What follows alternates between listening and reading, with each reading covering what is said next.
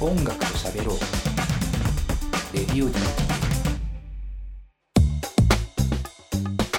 ということでプレイリストで聴いている方は「えー、Beautiful Distance」で「リズム・オブ・フレーム」そして「ブリッジ」の2曲をお送りしました、えーパート2の始まりです今回のゲストは「Beautiful Distance」の皆さんですよろしくお願いしますろしくお願いしまお願いします、えーまあ、初登場の「ビューティフルディスタンス」なんですけども一人はよく知った方がいらっしゃいます、えー中原哲也さんですよろしくお願いします、はい、よろしくお願いします。中原です。どう。も、まあ、ロットバルト・バロンのあ、そうですドね。ラムとして、はい、なんとドか。ラムコーラスとして、はい、させていもうただいてます。 10年ぐらいの中にないりやまですすけどね。そうか、そんな経つの。そうだよね、はいもうこんなことしてたんだなという 知らないで申し訳ないんですけども、そうですね。えーちょっといろいろね聞きたいこといっぱいあるんでよろしくお願いします、えーそして、えー初登場ですね相方になります大将直樹さんですよろしくお願いしますよろしくお願お願いいしますしますちょっと似てる山男じゃないもういつもみ三船君と来てるからさもうそのギャップが半端じゃないのよすごい。山男出てきたじゃない本当にびっくりしちゃったよもういや大将直樹さん初登場よろしくお願いしよますねろしくお願いしますまあこうどっから行こうかっていう感じなんですけども これは写真を絶対見てほしいねあの聞いている方はこんな人だぞっていう感じするんですけど、まあ、まずその「ビューティフル・ディスタンス」に震える前に、はい大将さんは一体何者なんだってそういねうとこはいろですよね、はいうん普段何をされてる方まあ翻訳とか通訳とかそういっ もう外国人じ ゃないた何人かわから外国ないの山男じゃないよ 翻訳通訳されてるそれは英語、あそうですへえそれがお仕事なんですねそうでそれはどういう通訳翻訳なんですあかフェス例えば音楽系だとうんうんフェスとかあアーティストへについてまあ身えの回りのお世話するとかなるほど、はいちょっとこうそれこそフェスはねいろんなね海外のアーティスト来ますからねそれちょっとアテンドしはいつつみたいな、そうですえー、めっちゃ面白そうな仕事っすねそうですねそれ長いんですか仕事として、まあうーんそこそこですそこそこ、えーその英語が堪能なのは、はい外国の暮らしがすあ外国は住んだことないんですけどうん大学だけアメリカの大学に行ってましたでへもー日本にあるんですよあ日本にあるアメリカの大学ですへえあそういうのがああるりんですますねねそれは在校生たちははい日本人なんですか、うん自分の時は日本人が多かったんですけどうんうん今は結構外国人増えてるみたいですねへえ。でそれ卒業してそういうまあ英語に関するお仕事を。へそうですねはいえ。まあっていうね大将さんが。なぜこの中原君と ねユニットをやってるのかというねところなんですけども音楽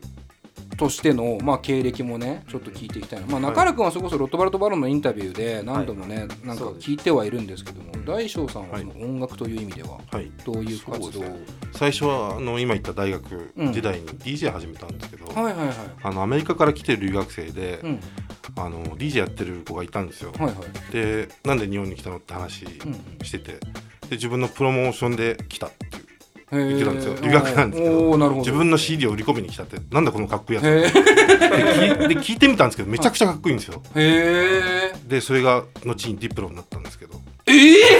ー、 いやいやいやディプロってまあ知ってる人多いと思うんですけどもうもう超有名というそうでかすね今メジャーレイザーとかやってますそうっすよね超トップ DJ いやでもなるると思いましたそれぐらいあそうなんだえそうですねそれじゃあ日本にた言いましたよああそうなんですね、やばい人脈持ってますねすげえやばい。超やばいすげえよ山じゃないよもうこもってないやもん。こもってないね絶対こもってないねあじゃあそれで DJ 活動をまあ始めて、そうですねちょっといろいろ教えてもらって、うん、あで D プロに教えてもらったみたいなまあ本格的には教えてもらったんですけど、はいはいはいまああのターンテーブルはこれにしろとかミキサーこれがいいとか へえやばもう普通に あの毎日ほとんど遊んでたんでえうちの実家とか来てやばい人じゃん た、はい、すごいっすねここまでは知らなかった。へ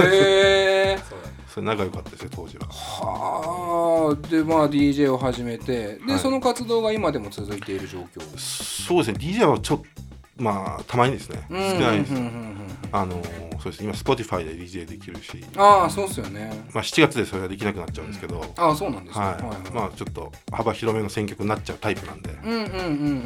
んそういう形やったりあとはライブセットはエイブルトン使って、はい、はいやって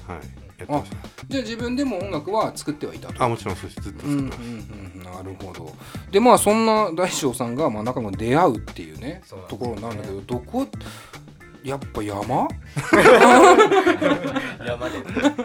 どこで出会うんですかこの二人がまあ、普通にバーで会いましたバーで会ったんだ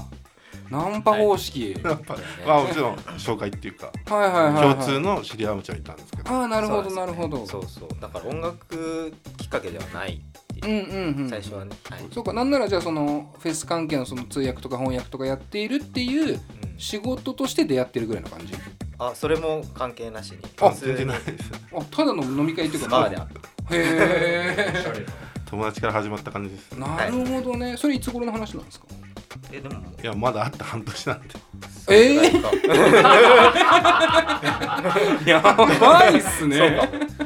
半年で意気投合できる2人とは思えないんだよ見た目で言うと絶対生きてたカルチャー違うっしょみたいな感じがありますけどいや逆にその違うのが面白くて、はいはいはいそのね自分が知らない話をいろいろ聞けたりして、うんうんうんで僕は僕でこう音楽やってるんだよっていう話して、うんそこからライブに来てもらったりロットのライブに来てもらったりして、それでいろいろこう仲良くなってったっていう感じですね。へえそれでまあ実際その音楽をやるっていうわけですけどそもそもロットのことはしてたんですかいや知らなかっあ知らなかった、うはいで見に行ってたそうですね実際どうでしたいやもうめちゃめちゃかっこよかったですおおじゃあ音楽的なそのなんだろうリスペクトもそこでもガチッあともちろん、来てはで2人でやるってなるわけですけどその2人でやるっていうのはねもともと音楽をやるために知り合ったわけじゃないからそうどういう流れでなっていったんですかなんだろうななんかい、まあ音楽の話はもう普通にしてたんですけど、うんうんまあ、一緒のソフトウェア同じの使ってるってあそうだいうねああはいとこエブルトンライブそうですはいねはいはいでちょっと中原君の家で遊ぼうっていう感じでああなるほどねはいはセいッションがてらっていうか、そううんいろいろうちでなんかやってみようっていう話から始まってうちに来て、うんでお互いパソコン開いて一緒にパソコン上で曲を作りながらセッションみたいな感じをへー始めたのが本当ね半年前それでもうリリースしてるのめちゃくちゃ早いですねうんめちゃくちゃ早い制作期間は制作期間3 3ヶ月へえすごいね出会って3ヶ月制作が3ヶ月でもともとそのミキシングとかマスタリングっていう知識をまあ直樹さんが持ってたから、うんうんうんうんそれを教えてもらいながらとかだから自分たちで全部完結できちゃうんですよなマるスタリほどンねグエンジニアにも、まあ、頼んでないし今回ミキシングも全部自分たちだし、うんうんうんそうだからなんか特に2人だけで全部がもう完結しちゃうからその分どんどん早くできちゃったっていうのもありますうんなるほどねもうじゃあ適材適所でバンバンバンバン作品がまとまっていく、ちなみにその中村君がそもそもねこの、まあ、ビューティフルディスタンス聞いて分かるように完全にエレクトロニックな音楽だと思うんですけど、はいはこういうのはもともと作ってたんですか、えっ、と自分でこうビートメイクっていうか、うんそのドラムのリズムとかを作って遊んでたりはしたんですけど本格的に作ったりはしてなくて、はいはいはいでその中でまあ彼に出会って、うんそういうのかなり精通してるし、うんうんなんか一緒にやったら面白くなるんじゃないかなっていうので、うん本格的に始めた感じですね。えー大将さんは逆にこう中原君とおやろうってなったのはどこだったんですか、そうですねあの彼のうちに遊びに行った時に、うんもうなんかもう自然に始まっちゃって 自然に始ま始まっちゃったうん、始まっちゃって始まっなんちゃってかなんかちょっとエロい感そうですねじ自然に始まっちゃって結果結果付き合うことになりましたねそうですねはいはいまあもうなんか気づいたらもう曲作ってる感じでどうすへるーここのとこどうするみたいなああはいはいはいはいその去年のクリスマスに、そのクリスマスソングを作るって話になったんですよはいはね、いはいはで試しにだから1曲もまあ2人で作ってないかい。ら、うん。まあいろんなのを同時進行で作ってはいたんですけど、うんうん発表する曲としてじゃあクリスマスに向けて何か作ろうって話が始まって、はいはい。で一応まあロットというかまあ僕として僕のツイッターとかでうん出しますよみたいうんな、うんそのあ出しましたっていうのをポンってその12月25日に出したんですよ、うんでそれが2人の初めての共作っていうああかなるほどね。はいはいはいはい。それはじゃあもう最初はなんかこう企画ものじゃないけど、うんちょっとまあクリスマスだし一発やってみようかじゃないけど。からアルバムまで行くわけですよね言うたらねそうなんですよねそうですねやっぱ手応えがあったっすかそのクリスマスにやった時そうですねいい作品ができたっていう手応えありましたうんうんうんすごいスピード感ですよね出会って半年でリリースね出会って2秒で合体みたいなそっちだねいやでもそすのげえスピード感まあ期間は3ヶ月とかなんですけど、うん合ってる密度がめちゃくちゃ 濃くてへえ基本僕が東京に、まあ、ロットのツアーで出てない時はうん合ってるみたいな感じだったから、あしかもうちに来てるからはいはいはい家が近いんですそう家があそうなんですねじゃあもう毎日会ってたみたいなでもうクリスマスも一緒にいたし、もうんう年年も一緒に越してるしみたいな年越しも車の中でいよいよ怪しいね31日もすげえな面白いな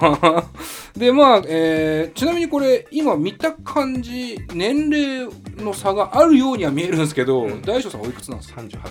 です 38? はいえ中原君は32です、 32あじゃあ6個上なんだそうです、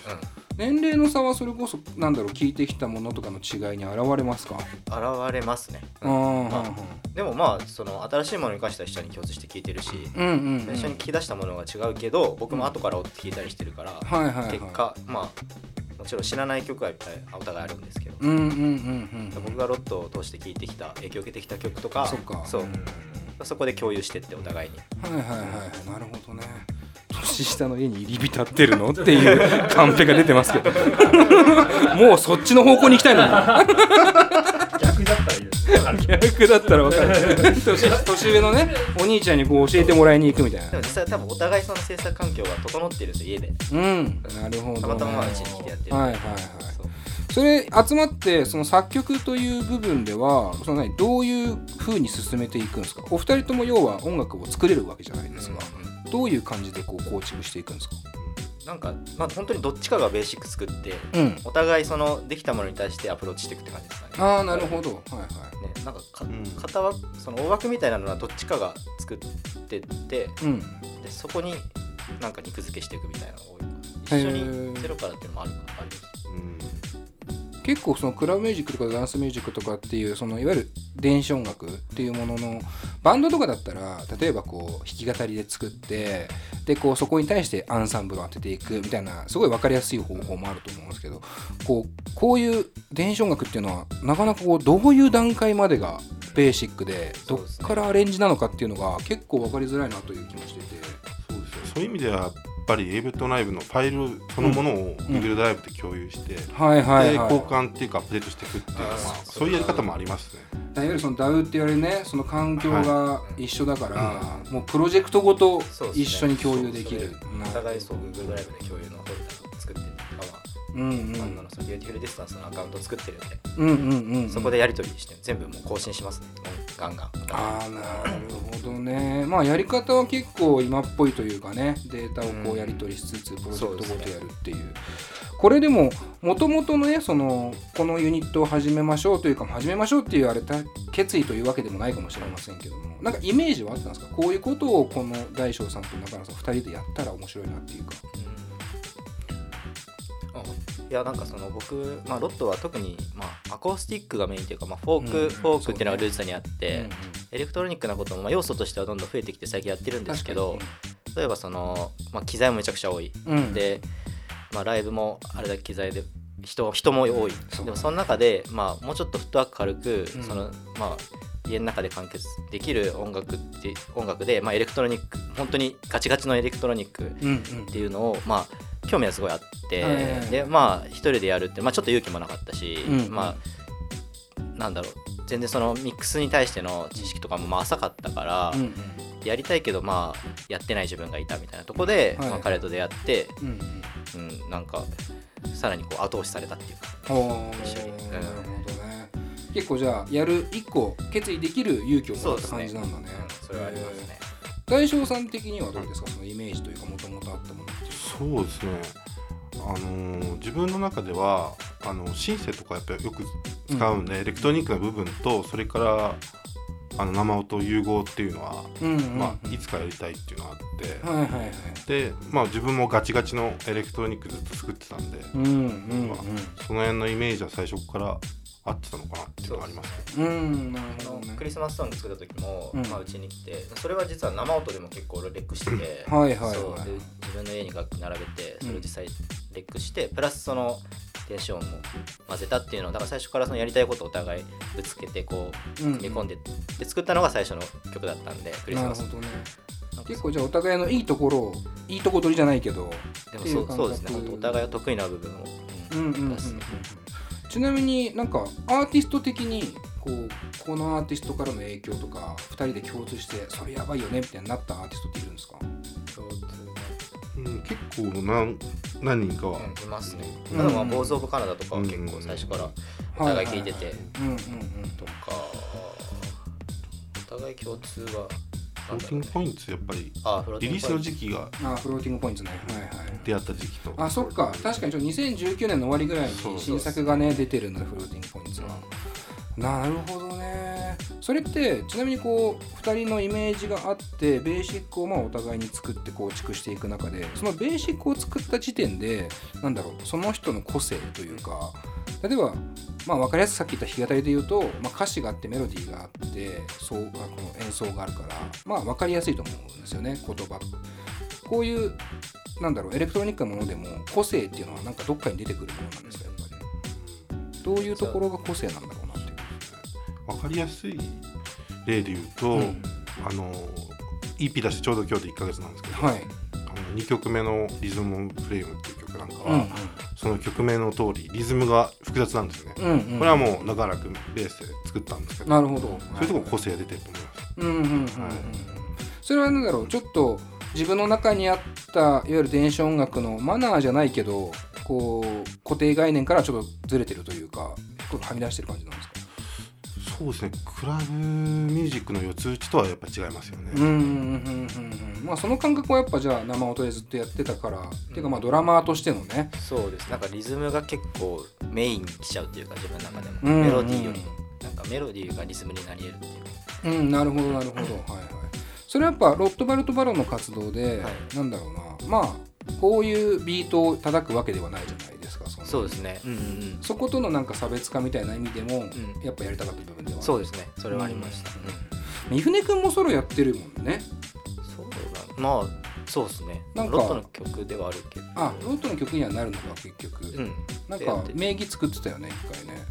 でハウルセッションっていうイベントをやってたからあーソロ名義っていうかうん船ますやあ、なるほどね。そっかハそっか。ウルセッションっていう感じだと思います、うんうんうんちなみに三船君はこのユニットは聞いてるんですか。聞いてますよあのツアーの帰り道一緒に聞きました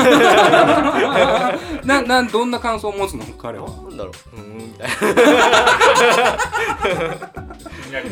カルシッと入りそうだもんね。いやいやいや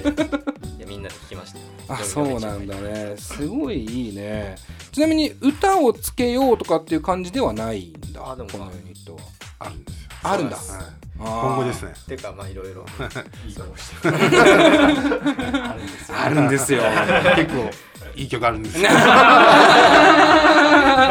楽しみですねまあちょっとここでじゃあ、あのーお二人のね音楽の指向性を探るコーナーを一回やりたいなと思います、えーレディオ DTM クルーと一緒に聴きたいおすすめの曲を教えてのコーナーということで説明しますこのコーナーではゲストに、えー Spotify で聴くことができる楽曲の中から「RadioDTM クルー」に紹介した曲を教えてもらうコーナーです、えースタジオの中にはスマートスピーカーを用意しています実際に聴いてみてあれこれ語っていきたいと思いますリスナーのみんなもねこれ聴いてちょっと音楽的思考を探ってもらえればなと思いますじゃあ今日は1曲ずつ、えー紹介してもらうということでまずはじゃあ大将さんからお願いします、ボーズ・オブ・カナダのスカイライナーうん、先ほどもね話に出ましたがまあ2人の共通でもあるアーティストですけどどういうまあ簡単な後ほどまた詳しく聞きますが簡単に言うとどういう位置づけですか、もう空を飛んでる感じというかそこにスカイライナーそうですねうんもう爆裂ドラムが入ってる バックでこの「ボーズ・オブ・カナダ」っていうアーティスト、まあ、僕もえ聞いてはいますがまあどういうアーティストというか大将さん的には、知らない人に。うん、もうパソコンを一切使わないでオーガニックなサウンドうんうんアンビエントであったり、うんもうピートも割としっかり、うんでもちょっとダウンテンポみたいなはいはいはいはいはいまああのライブとかもね見ると非常にこう変態性が ある方々で僕もすごい好きでねそれこそフェスとかでもご一緒だったことはあるんですかボーズ・オブ・カナダいやそうポーズカナダさすがにあないんだないですね飛行機にあんまり乗らないみたいな、あそうなんだ そういう情報あるんだ うちうちの情報感がいいですよね あれじゃあちょっと後ほどね詳しく聞きますえそして中原君ははい、フローティングポイントのレスアルプっていう曲なんですけど、うんまあ、は僕がそのさっき話してたリズムフレームを作ってる中で、うんまあ、ちょうど2019年のアルバムなんですけど、はいまあ、シングルかこれは、うんうんそうまあ、同時期に聴いててリズムのなんか参考にしたりとか、サウンドの参考にしてた曲の一つですね。うんなるほどなるほどじゃあちょっとねこの2曲聞いてまた後でおさらいしていきましょう、はい